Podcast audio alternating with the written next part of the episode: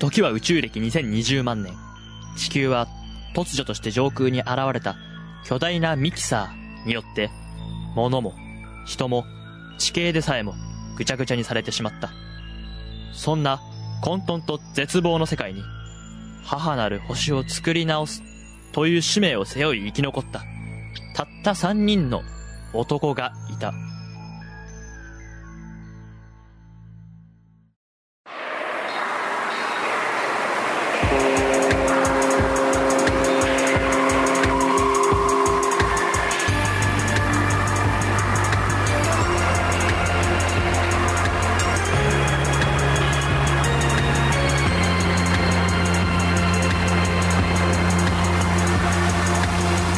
サーシステム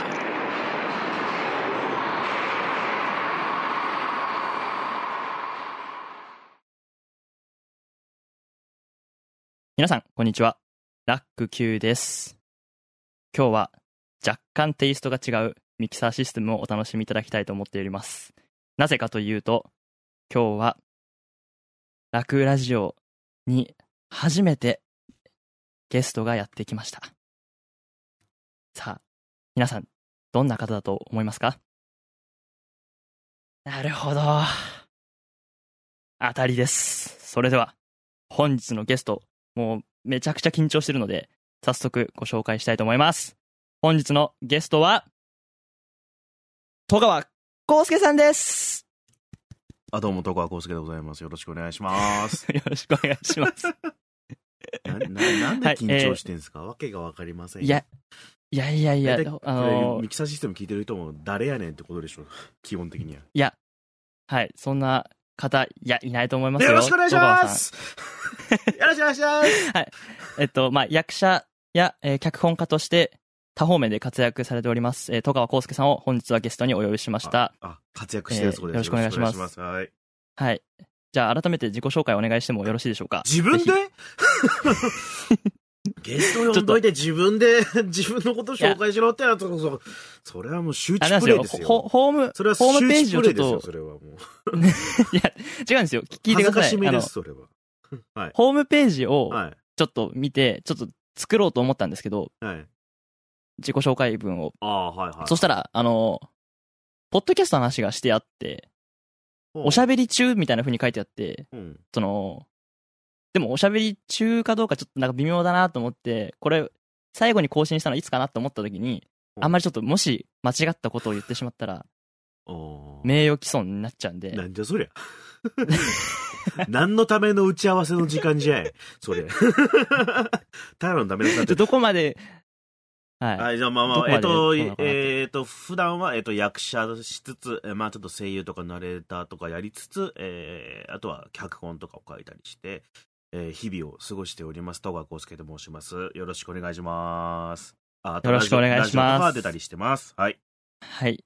お願いします。えっと、まあ、じゃあ私にとっての戸川さんはい。はどういう方かっていうと、ほうポッドキャスト、ラジオ寝台特急という番組で、ありましたね、それ。うん。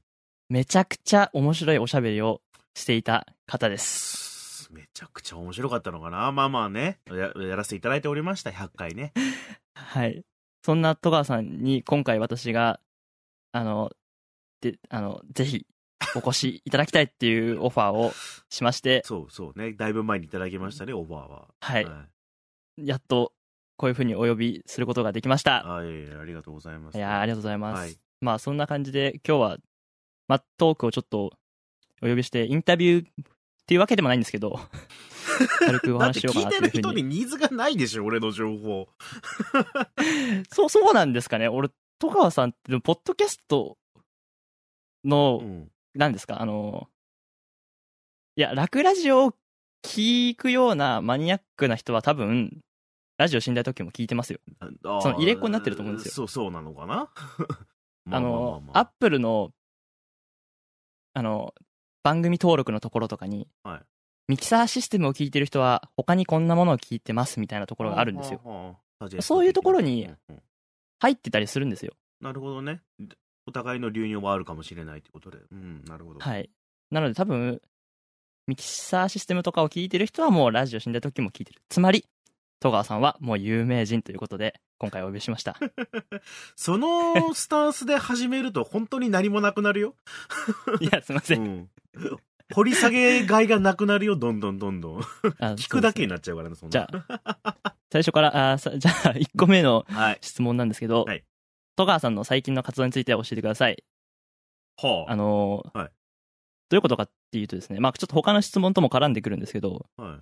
ちょっと私、戸川さんの活動を全部追い切れてなくて、はあ、そりゃあ、終えてる人なんて誰もいないっすよ、正直言って。うんいや、そうなんですけど、な僕にも一応ファンという人、言ってくれてる人はいいますけど、はい。それでも終えてないらしいですからね。あそう そうなんですか？うん。だって言ってないことがいっぱいあるから。あ、うんあーなるほど。それで、えっと、はい。今、一番重きを置いていらっしゃるお仕事は？何なんですか？活動というか。うちの模様替え？あ、まあ確かにそれは最近の活動ですかね。一応、あのの、だから、池袋 FM っていう、まあ、ちっちゃいラジオ局でやってる、えー大金星ゴールデンフリーカツという番組がね、えっ、と、一応、各週って形かな？本当は毎週放送なんですけど、男性チームと女性チームに分かれてて、えー、その男性チームがまあ各週と、まあ、一週ずつね、交代でやってるんですけど、その男性チームのえー出演とおよびな中にやってるラジオドラマの脚本をやっておりますってところかな。それが定期的なお仕事ですかね。あとはもう、えー依頼があって、脚本書いたりとか、うん、かな、はい。うんあとはラジオドラマもやってたけど、やっぱコロナの影響もあって、売る場所がなくなって、だから制作も止まったものも多いし、舞台も、まあ舞台なんかもほぼほぼ90%はなくなっちゃいましたから。あ、そうなんですか。それが止まっちゃったから、まあ、脚本書いてんですよ。やっぱ依頼はあるんで。だけど、その、舞台の、えー開催までこぎつけられないっていうのがずっと続いてますね。あとは、同じようなポッドキャストで言うと、えー、願掛け放送局かな。願掛け神社放送局っていうのが、ポッドキャストで今やってるんですけれど、まあ、そこで大体僕毎度喋ってるか、えっと、これから発表なんですけど、ラジオドラマのそちらの方でもラジオドラマの脚本書いてますね。おー。いや、すごい、すごい活動してらっしゃいますね。そうかな？全然、いや、そう。正直言って、ちょっと気言ってになないことまだいっぱいあるからね。言えないことが。あ、そうなんですか。言えないことも。そうだよ。うん。なかなか追えないですね、本当に。それはちゃんと生活はしてますから。はい。うんいやいやいや、もポッドキャストで飯は食えねえんだから。いや、まあそうですよね。うんポッドキャストで飯は、そう、そう当然そうなんですけど。うんいや、大金星ゴールデンフリッカーズも、あの、YouTube で聞ける分は聞いたんですけど、ああ、ね、あの、アーカイブがないんですよね、あれ。まあだから、あの、本当はだから、アーカイブに残す予定だったんだけど、またこれもね、ちょっとコロナの影響もいろいろあって、ちょっはあと資金繰りが難しくなってきたところで、先々週ぐらいにスポンサーがガッと入ったんで、またちょっとこれからお、うん。もしかしたらアーカイブ化できるかもしれないですね。CD 化とか。なるほどうんまあ、池袋 FM は、池袋の範囲にしか本当に聞けないんですよね。マジで池袋の本当近辺ですよねうん本当ですよね。あとはもうネット、ネットで聞けるんだけども、はいい。ろいろと制約があってね、あの、すごい聞きづらいんだよね。だからアーカイブ残すの前提で最初プロジェクト始まったんだけど、まあ、ごたごたしちゃったっていうことだよな。ああ、うんなるほど。いや、でもそこの番組でも、なんか戸川さん、すごい、一発目からちょっと別格扱いだったじゃないですか。なんか、あの、なんか、まあ、そうああの、兄貴でしたっけ、なんか。ね いや、まずね、あの、池袋大金星ゴールデンフリッカーズの、はい。まあ、メンツが、あの、オーディションが終わって、で、メンツ決まりました。で、最初の顔合わせをしましょうっていうことで、まあ、コロナなんだっていう、もうほんと丸々1年前ぐらいかな？に、えっと、みんなで顔合わせしようっつって、まあ、池袋のライブハウスで集まったんだけど、で、みんなで自己紹介しようって言った時に、もうプロデューサーが、は俺何も言われてないのに、じゃあ、戸川君前に出て挨拶をって言われて、は？君がリーダーだから、みたいな感じで言われて。聞いてない聞いてないみたいな。まあだから、そんな感じでもう紹介されちゃったから、みんなそんな感じで俺のこと見てるんですよ。で、そんな器じゃないんで、本来は。だからいやでもまあまあまあ放送聞いてもらえばいいよ。あの、うん。どんどんどんどんあのみんな俺の器を分かってきてるから、だんだんちょっといじり始めてるから、もう。でも、脚本もそうですけど、実質演出もやっってるんですか？あ、それはまあ、結脚本演出ですね。質ですよね。だからもう、ゴールデンフリッカーズにもう絶対いなくちゃいけない人ってことですよね。まあまあまあ、み、みんないなくちゃいけないのよ。うん。あ誰がかけてもよくない。うん。はい。そんな。ミキサーシステム。じゃあちょっと次の質問に行ってもいいですか？あはい、はい。うん。何？はい、ちょっとこれ気になってたんですけど、うん。インプット作業とアウトプット作業のバランスっていうのをちょっと聞きたくて、まあ、どうどういうことかっていうと、はいあの、えーっと、まあ、ちょっと自分の例えで言うと、インプットってのは要するに、脳、自分が受け身の趣味、ゲームをするとか、漫画を読むとかお、ーまあ、えーと入アニメを見る。うん。入力系の趣味で、まあ、アウトプットはもう実際今、ポッドキャストで喋るとか、うん。あとは台本作るとか、うん。あと音楽も作るみたいなうん。作業をしてるじゃないですか。うんそういう時に、あの、でも、インプットしたいんですよ。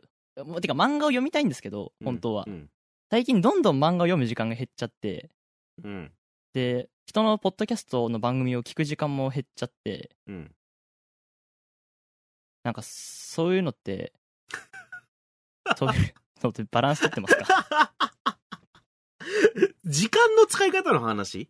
それは。はい。時間の使い方は、あなた次第でしかないから。いや、でも、うんその、うんうんうん。ど、どういうこと？そのねインプットし、うんなんか漫画とかアニメとかゲームとかしながら、うん。あこの考え方とかこのアイディアポッドキャストとか台本に使えそうだなって思う瞬間があるんですよまあまあ、俺もあるよ、そりゃ。でも、うんインプットが減っちゃうとそうなアウトプットの質も落ちるような気がしちゃってあ、まあ、天才じゃない限りはそうだと思いますよ。そのインプットとアウトプットの比率ってもし話をするのであれば、僕に関して言うと、インプット2に対して出力1だと思いますよ。ああ2倍読ん読んだものに対して、うん。そこからただ、インプットっていうのは、あの、今までの履歴も全部含めですけどね。人生の。ああ、うんだから、インプットどんどんしていかない、インプットせずにアウトプットだけしていくと、どんどん減っていくよねっていう。自分の中の引き出しみたいな。とは思いますけど、だから僕もアウト、いや、インプットは大事にしてますよ。その2対1みたいなのは感覚的にはやっぱそれは経験で感覚で分かったんですか？それともなんか教わったり？え、感覚、もっと感覚。あ感覚ですか、うんいやーなんかそれが最近ちょっと悩みで自分の時間をどう使うのが正解なのかまあ正解はないんでしょうけど、まあ正解はないと思うけどね。まあ、ラクーンのその、ね、ライフスタイルがわかんないからわかんないけど。でも、俺も今は、家で作業してることが多いから、こまごました作業をしてるときは、常に何か映画なり、何かを流してますね。ああ、うん。まあ本も移動中は読むし、だからラジオ聞くの減ったかな。ああそうなんですね、うん。今でもでも定期で聞いてるその深夜のやつとか今でもずっと聞いてる感じまあなんです深夜のやつは聞いてる、あの、あ風呂入るときとかに聞いてる。あーそういう感じなんですね、うん。いやなかなか俺映画を流すってのができなくて。あずっと見てたい。あそのはいずっとちゃんと見ちゃんと見ちゃうんですよ。ちゃんと見ちゃうしちゃんと見れないんだったら見ないっうんていう時間の使い方にしちゃうんですよ、それでいいんじゃない？俺も、だから、普通の、ちゃんとした映画？ちゃんとしたって言うと申し訳ないけど、は、あの、腰据えてみるけど、なんだろう。例えば次の何かに使う資料になるような映画、ドラマ、アニメ、漫画、はっきり言っちゃえば、とても強い興味を持っているものではないというもの。うんうんうんあるいは楽しみにしているわけではないとか、本当はもう一回見たものとかはもう流してる。でもそれだけでも別に新しい発見いっぱいあるしね。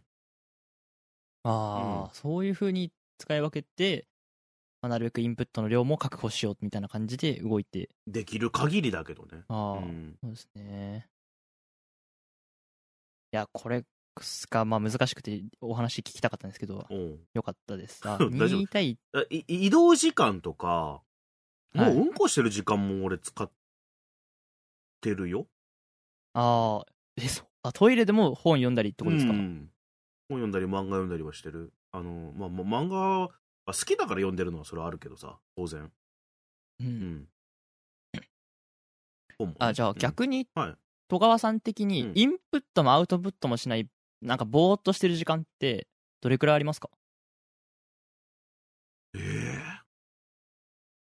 え。ふ最近寒く寒いから布団から出る時間が長いよねぐらいの話？あー、そんな感じなんですね。だからあの、うん。これわかんねえや。うん。あの俺うどん茹でてる時間とかに仕事してるからね。あのー、なんだろう何々これ例えば死んだ時の編集しといてって言われたらうどん茹でながらしてるしねでうどん食べながらしてで終わりねそ、そんなことできるんですか？いや、まあまあ、だって、できるでしょ。そんな。そ想像がつかないんですけど。うどんを茹でながら。うどん茹でるでしょ？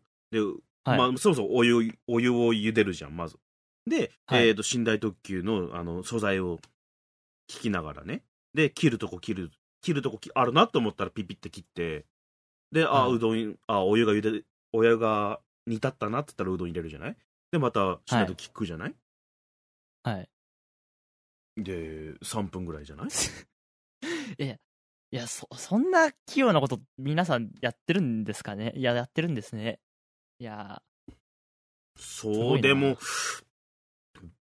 別に、す俺もそれなりに遊んでるしね。ああ。別にあの、ゲームだってしてるし、はい。カラオケだって行くし、一人で。とか、あと俺散歩もするしね。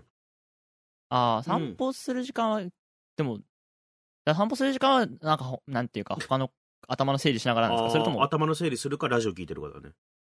あー、そううん。あいうと音楽最近、アンマプラ入ったからさ、お新ー新しい面の音楽をこう、取り入れようと思って聞いてるけどね。いや自分も最近 Spotify に入ってああ。聞いてますね。なんか、やっとサブスク に手を出し始めて、まあ、便利だな、便利な世の中になったなとは思いながら。ああ、なそう、そうですよね。使っちゃうと結構、便利で。うん、だからもあれなんですけうね、あのーまあ、今の時代のいいところって、いろんな情報がもう、環境整えさえすればどんどん流れ込んでくるから、はい。それをちゃんと整理さえすれば、いくらでも力にできるからね。う。うんん。そう、まあ、やってねえけど、TikTok とかさ、はい。うん。あれもちゃんと、クリエイター目線で見たら、ものすごくためになると思う。勉強になると思うしね。その辺の女子高生とか、まあ、男子高校生とかが、パラッとやったことって、やっぱ面白いことってたくさんあるじゃないですか。そうですね。んやっぱ、ね、自分にない感性を持ってる人たちがやることっていうのは。それが一番いいインプインプットだしね。あの、映画の名作見るのと同じぐらい。ああ、うんその最近の、というか、まあ、先先端というか、まあ、若い人がやってたりそういうことをうん。見たり、吸収するってのが、うん。なんか嫌な言い方するけど、一般の人が考えたこと。はい。本当にその売れようとか思ってるわけじゃない人たちが、面白いと思ってやったことって絶対勝てないもの。うん俺ごときじゃ。俺ごときが頭ひねったものを作りなんかじゃ、絶対に勝てないから。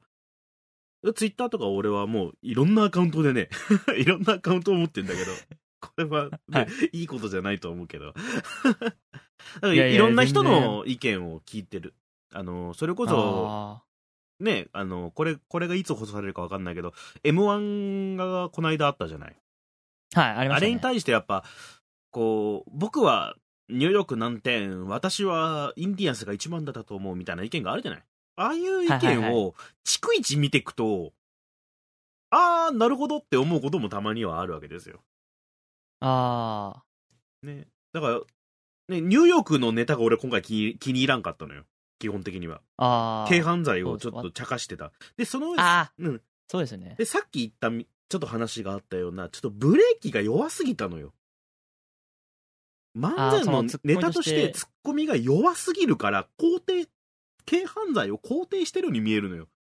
俺にはね。そうですよね、うんちょ。ちょっと、お自分もあれはなんか聞いてて最初ドキッてするっていうか、うんこれ、なんか、笑いにしていいのかみたいななんか、内容ではありましたよあの、笑いになってないと俺は思うの。あーなんかこう、えーなんかい、いなかった？あの、が、なんか小学校とか中学校とかでさ、先生、ハゲてる先生を背中から、ハゲで小声で言うやつそれを面白いって今更言う文化はねえだろっていう感じじゃん。まあそうですよねだから、うんくだらねえことやってんじゃねえよっていうツッコミがあるから大人の笑いになるのであって、あれは、はい。な、なんだろうね？っていう思ったりするのよ。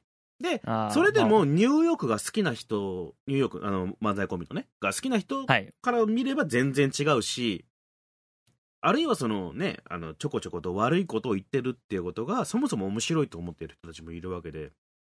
はいはいそうですね。難しいところで、うん。だけど、やうん、それがね、あの、まあ、今、インプットって考えると、作品だけじゃなくて、そういうインプットの仕方もあるなって。ああ作品の周りにうごめいてる思想みたいなのもまあまあね、レビューとかも今、いっぱいあるじゃない。ああいうのもはい、インプットの一部なんじゃないかなとは思いますけどね。それってでもなんか結局量が膨大じゃないですかまあまあまあまあ、140そういう文字だけど、ね。いやでも140文字でも結構じゃないですかいろんな人をたくさん見てったりしたら、まあね、だからうんこしながら見るのよ。うんこしながらだったり まあそれこそ本当寝る前とか、起きた時に、まあ布団の中でもぞもぞしたいじゃない。今寒いから、はいねエアコンつけてさ、ねちょっと部屋が温まるまで布団の中痛いな、みたいな。そんな時間に見るの。あー、うん俺はやってないけど、俺の知ってる人とかは、あの、ちょっとわざと炎上しそうなことを言って意見を集めたりとかね。あー、うん結構 ギリギリですねそれはまあでもいいと思うけどね、誰も傷つけなければね。あー怒らせるぐらいならいいいと思う。傷つけなければ。ああ、うんそうですねいやね、だからニューヨークのネタが俺は嫌いだって思うけど、嫌いだって言ったらニューヨークのファンがとりあえず今傷つくじゃない。せっかくそうですね。売れ,、売れそうなギリギリのニュアンスってのもわかるから、今、ファンファンからしてみればね。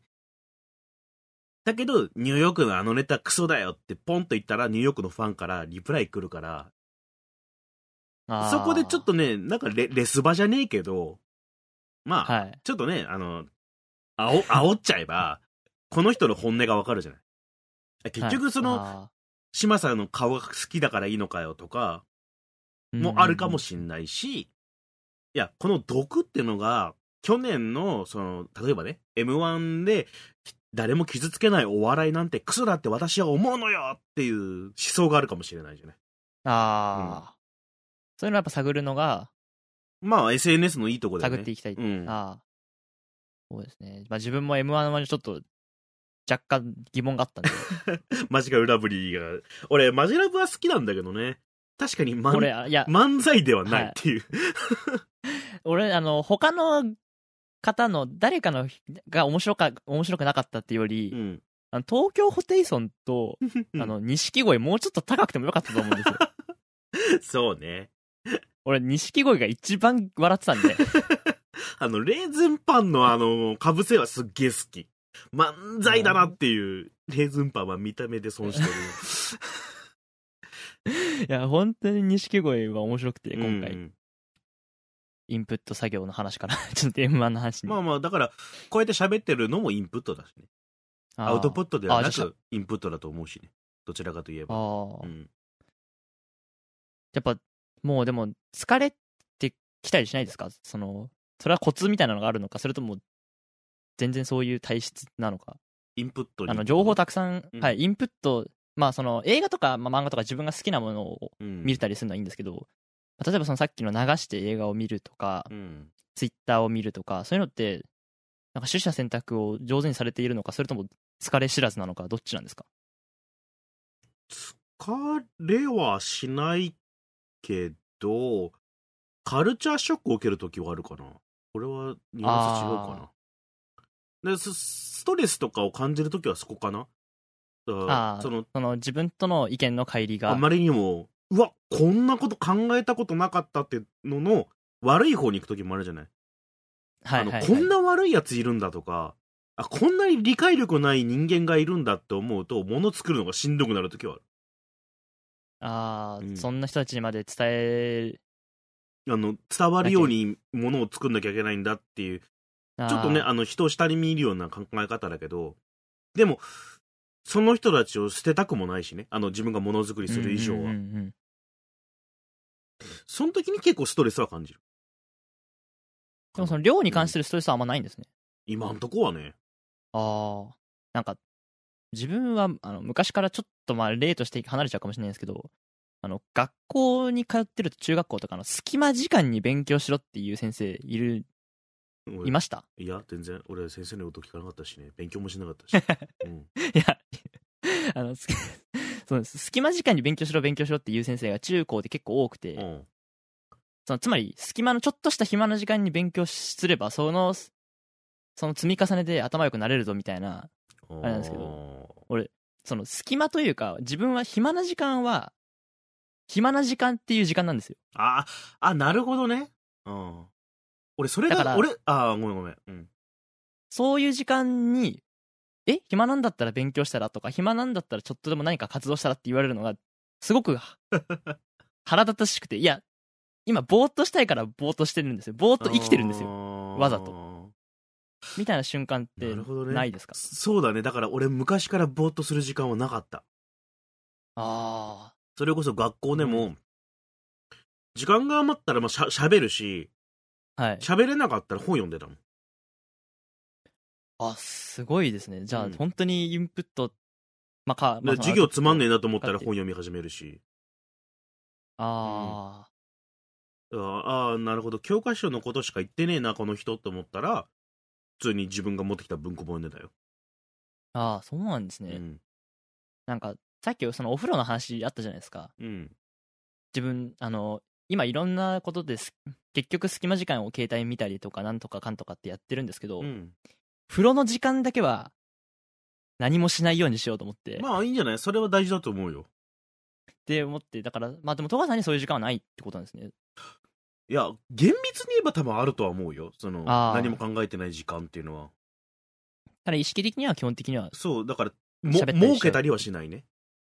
おおうんなんかあそういう違いんが、別にその締め切りに追われてるわけとかでもないけど、まあなんか、やれることあるよねって思っちゃうかうーんら。ネなるほどタ今スマホがあるから、情報も集められるし、ネタ帳にもなるから、なんか思いついたら書いて、でさ、掘り下げて、調べて、ある程度データベースを作って、家帰ってまたまとめるみたいな。